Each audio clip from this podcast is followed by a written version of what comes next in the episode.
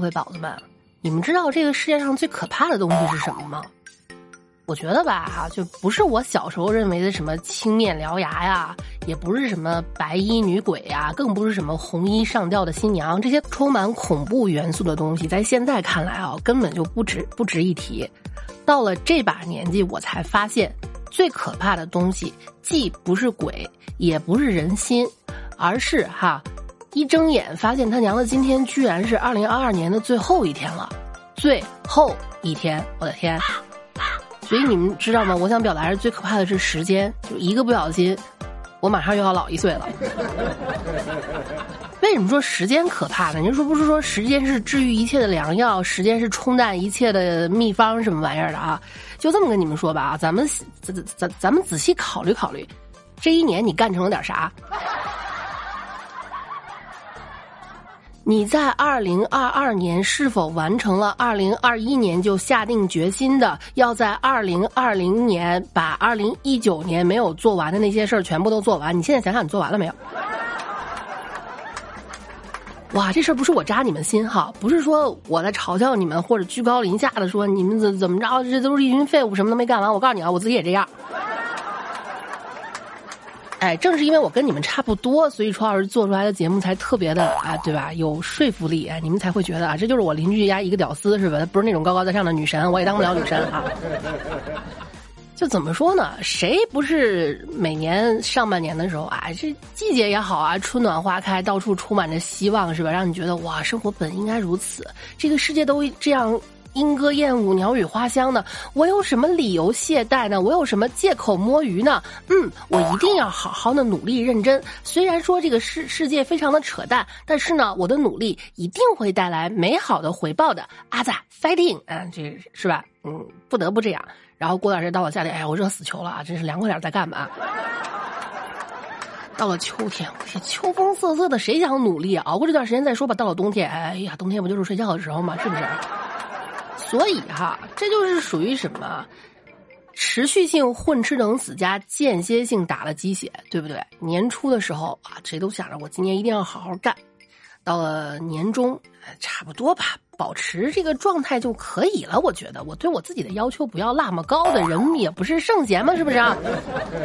到了年末呢，想做一下这一年的这个回顾啊，复盘，想了想，其实。怎怎怎么说呢？给自己一个理由吧。二零二二，这不是至至至少咱还活着呢，挺好，哎，挺好的。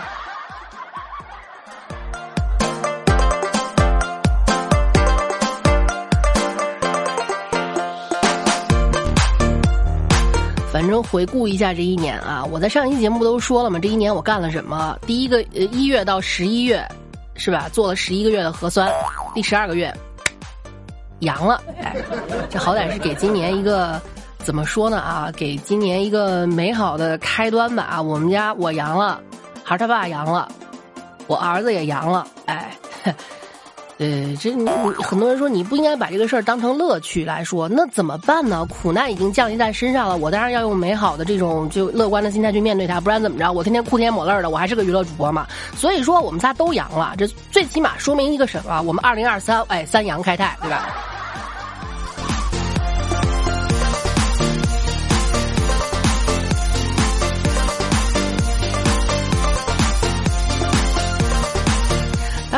按照这个每年的经验啊，每年的一年又要结束，另新的一年又要开始的时候啊，当然了，跟大家说一下哈，呃，你们也不用发什么二零二三对我好一点，一月对我好一点，春天请对我好一点什么样的话啊。你要有钱，长得又漂亮，又能奋斗，老老爸老妈有本事的话，不管几月都会对你好一点的。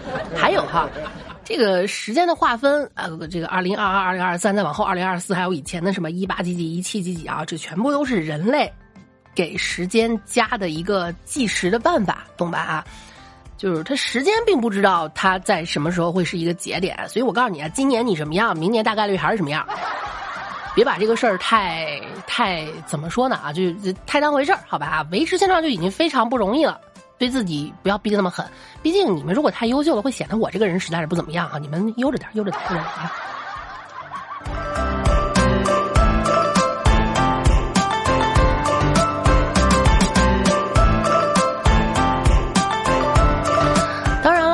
那，只是亘古不变的流逝的很快的时间，对吧？说那一句话叫“自古红颜留不住，朱颜辞镜花辞树”，是吧？哎，不对，不是这么说的。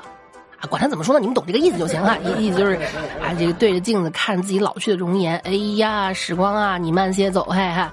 每年时光都是一样的过，不一样的就是哈，总归会有那么一些新鲜事儿。按照经验，每年的新年伊始，哈，一年要结束，一年要开始的时候，楚老师又要给你们做每年的沙雕新闻盘点了。嗯，不管你们期待不期待，反正我自己挺期待的。哎，我挺期待的，我就当你们也期待了，好吧？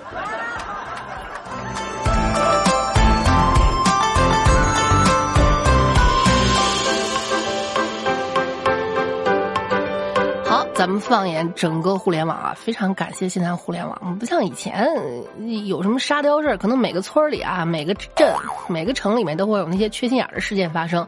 只不过呢，这个互联网不发达，那个时候的新闻啊什么的啊，这个传播范围没有那么广，大家都不是很清楚啊。现在总归是能看到了啊，天南海北这个星球上，甚至外太空发生的那些事情，我们马上就可以知道。哎。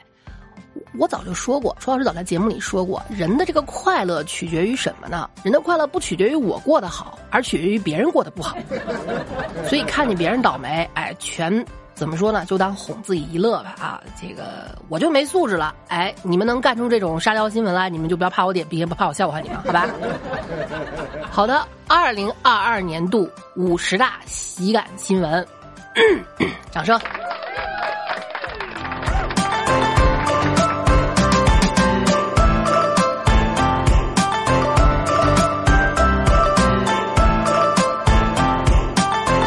对不起，原谅我这个阳过之后的嗓子还恢复的不是很到位啊！我就凑合一说，你们就凑合一听啊。至于嗓音不像以前那么脆声，哪儿那么快啊？是不是啊？好嘞，你看啊，都说阳了之后啊，就是。这是你对于自己身体的一个检测，比如说你平时是那种积极锻炼的，然后呢生活非常的规律，一日三餐吃的很到位啊，然后早睡早起，身体好。哎，早睡早起和身体好，跟你们说这是三件事儿啊。那么你可能症状就轻一些，好的比较快。你像平时熬夜呀，啊头疼头疼欲裂，就是因为你熬夜熬太多；腰疼就是因为你老坐着打游戏啊，或者坐着实在是工作没办法不站起来锻炼。哎，所以你看啊。是不是有这么一个事儿？广东一男子刑满释放后求助幺二三幺五，想回看守所，为什么呀？人好不容易巴巴的盼着出来，你又想回去？我想过规律的生活。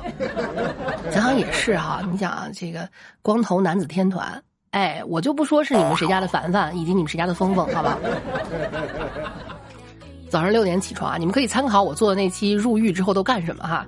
早上六点起床，然后几点到几点吃早饭？几点到几点统一干活？几点到几点统一思想培训？几点到几点必须熄灯睡觉？手机也没有，每天最多组织你看了两个小时的电视，其他时间你们自己去组织一些文娱活动啊。放风时间一天就一个小时，其他的时间的按时按点定定点定量的吃饭。我天，简直太规律了，有没有？出来之后面对这些灯红酒绿、乱七八糟的世界啊，你有的是时间玩，你自由了，没人管你啊，不用吹着哨睡觉，也不用这这这个吹着哨熄灯起床了，是不是？太爽了，想干什么干什么。你忽然会觉得心里面没着没落的。真的，有人就问，想快速减肥的方法是什么？快速减肥你就犯点什么事儿吧啊，去这个牢里面蹲上个蹲蹲上个几个月，半年吧。哎，出来之后呢，不光你瘦了，而且精神面貌变得倍儿好。别问我怎么知道的，问就是听众多。咱们家听众经历什么都没有啊？是不是哈？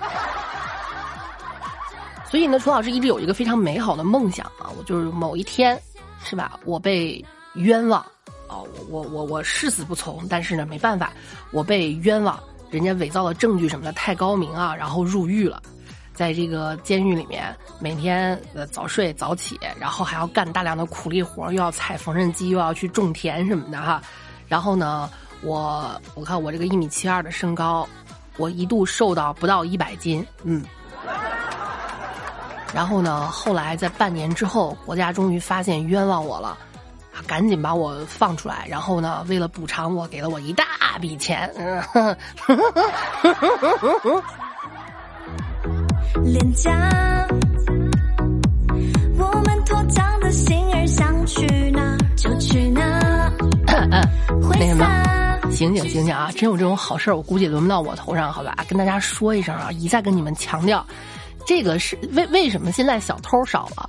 因为咱们现在出门很少揣现金了，对吧？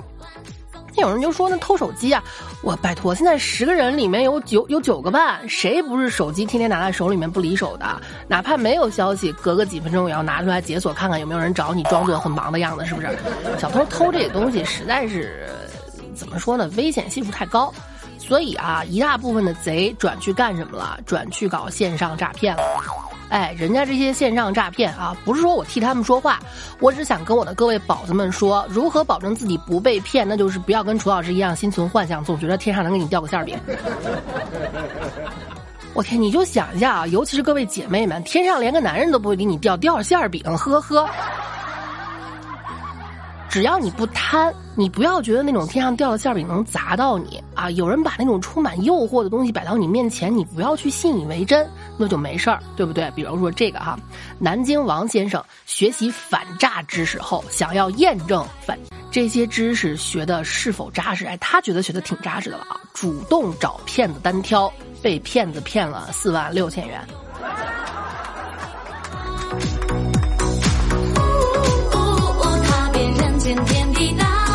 记不记得我一再跟你们强调啊，不要用自己的爱好去挑战人家吃饭的玩意儿，好吗？闹呢啊！只要你无欲无求啊，当然了，学习一些反诈知识没问题。这个反诈知识是让你能够去识别一些，怎么说呢啊？我给你们举这么一个例子吧啊，就是让你稍微学一点防身的功夫，是为了让你在怎么说呢？突发的这个情况下。能够保证自己的人身安全，或者快速逃脱，或者至少能坚持到有人来救你，而不是让你主动去找武林高手，没事找事去自己作个死的好吗？不是说你啪一个左边腿，啪一个左正蹬啊，不是说你学会接话发，你就可以去跟人家学习这这这是什么什么玩意儿？你看我会接话发啊，我能当你的武替吗？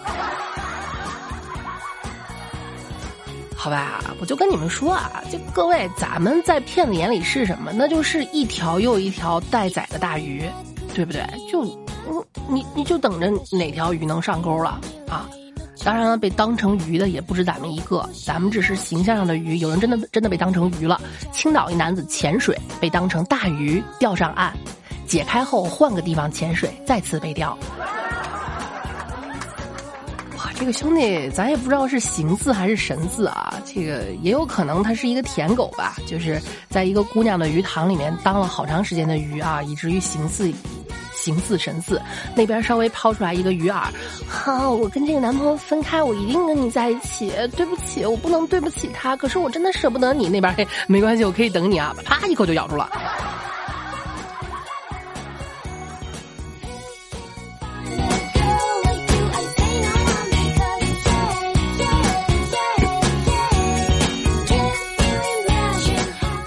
说啊，这个人，我经常说呢，人他可能有人不爱钱，但是没有人不爱美，对不对？你说，即便我在你的鱼塘里，我也要当鱼塘里最漂亮的一条鱼。你跟现在的这个渔夫分手了之后，你会第一时间想到人家。对，所以爱美之心，人皆有之，对不对？说湖北四名男子去偷电竞酒店里面的配件，偷了卖掉，卖完之后干嘛呢？臭美，哎，卖完这些偷来的配件之后，花上千元做发型，哇，美啊！上千块钱的发型，真是我到现在没做过。然后呢，进了看守所，全部被剃光，光头男团又加一元。然后我不得不想起几年前那首歌哈，我想要带你去网吧里偷耳机，然后一起偷键盘和主机。不可取啊！现在不去网吧偷了，去电竞酒店偷了，我的天！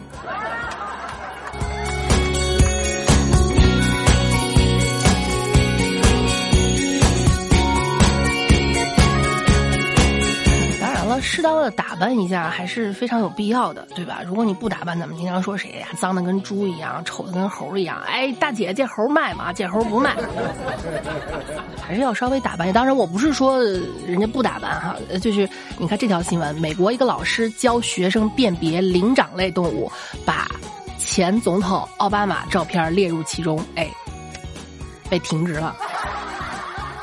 你怎么能这样呢？人家哪像一个灵长类动物了？不要胡说啊！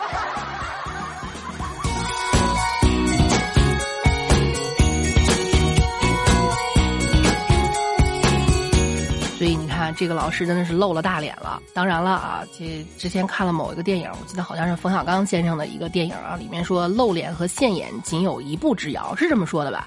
意思是你露脸不要露的太太过分哈。就一个不小心露脸没露成，成了现眼了。比如这个，天津第一届凹皮手术啊，就是就你们懂的，我经常跟你们说的，就那个高领改翻领啊。包包皮手术，人家给这个举办了一个一个一个一个比赛，这也算是医生们的基本功吧啊！包皮手术大赛圆满举行，代号叫什么？这代号非常的到位啊！代号叫“露头行动”。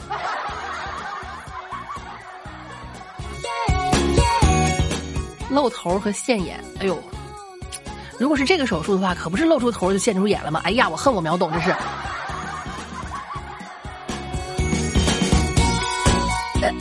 呃呃嗯，那个气氛烘托到这儿了，不敢再继续往下说了哈。老规矩，下期再见，爱你们。